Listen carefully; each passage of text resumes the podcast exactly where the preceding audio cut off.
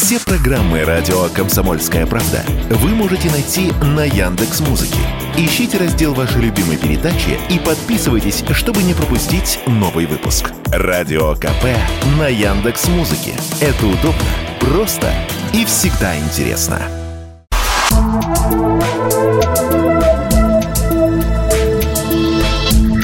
Просто космос. Всем привет! Здесь «Просто космос» и я, Баченина М. Что знают ученые о нашем главном светиле? Давайте разберемся.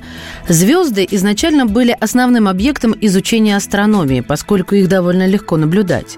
Сегодня интерес к ним переживает некий ренессанс, только на этот раз звезды становятся своеобразным инструментом для наблюдения за другими небесными телами. Так ученые могут обнаруживать новые экзопланеты по необычному изменению скорости звезды или ее блеска. Также звезды играют важную роль в изучении галактик. В первую очередь наши, ведь в них, так сказать, записаны все этапы ее формирования. Исследуя различные параметры большого количества звезд, ученые составляют карту галактики и получают возможность заглянуть в ее историю. Эта информация также помогает понять, как формировались галактики других типов, что в свою очередь нужно для понимания того, как эволюционировала Вселенная. В конце 2013 года был запущен космический телескоп оптического диапазона Гайя.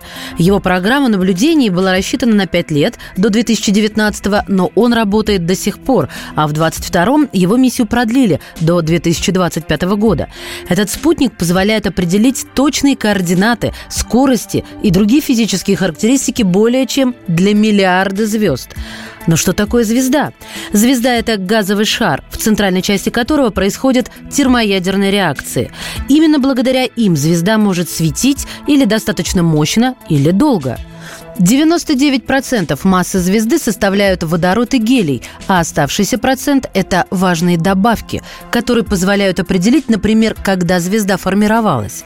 Дело в том, что все более тяжелые, чем водород и гелий элементы образовались уже в результате жизни первых звезд. Часть этих элементов выбрасывалась наружу. К примеру, значительная доля элементов тяжелее железа появилась в результате вспышек сверхновых. Слияние двух нейтронных звезд также влечет за собой масштабные события с выбросом тяжелых элементов. Фактически все железо, которое есть на Земле, появилось в результате взрыва белого карлика, вспышки в сверхновой. Поэтому можно сказать, что даже железный привкус крови – это вкус белого карлика. Разумеется, главной звездой для человечества является Солнце. И его изучение имеет для нас самую непосредственную практическую значимость. Еще несколько десятилетий назад люди не были готовы к очень мощным солнечным солнечным вспышкам. Достаточно вспомнить блэкаут в Квебеке в 1989 году, который стал результатом солнечной бури.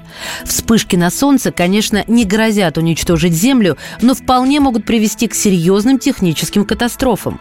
Мощные выбросы энергии приводят к возмущению магнитного поля Земли, и возникающие при этом в проводящих системах токи способны их повредить. Поэтому сейчас стараются исключить их воздействие на линии электропередач, газопроводы и нефтепроводы проводы. А вот спутники связи защитить сложнее. Солнечная активность представляет опасность и для других астрономических приборов, поэтому те же спутники иногда стараются запускать, когда Солнце спокойно.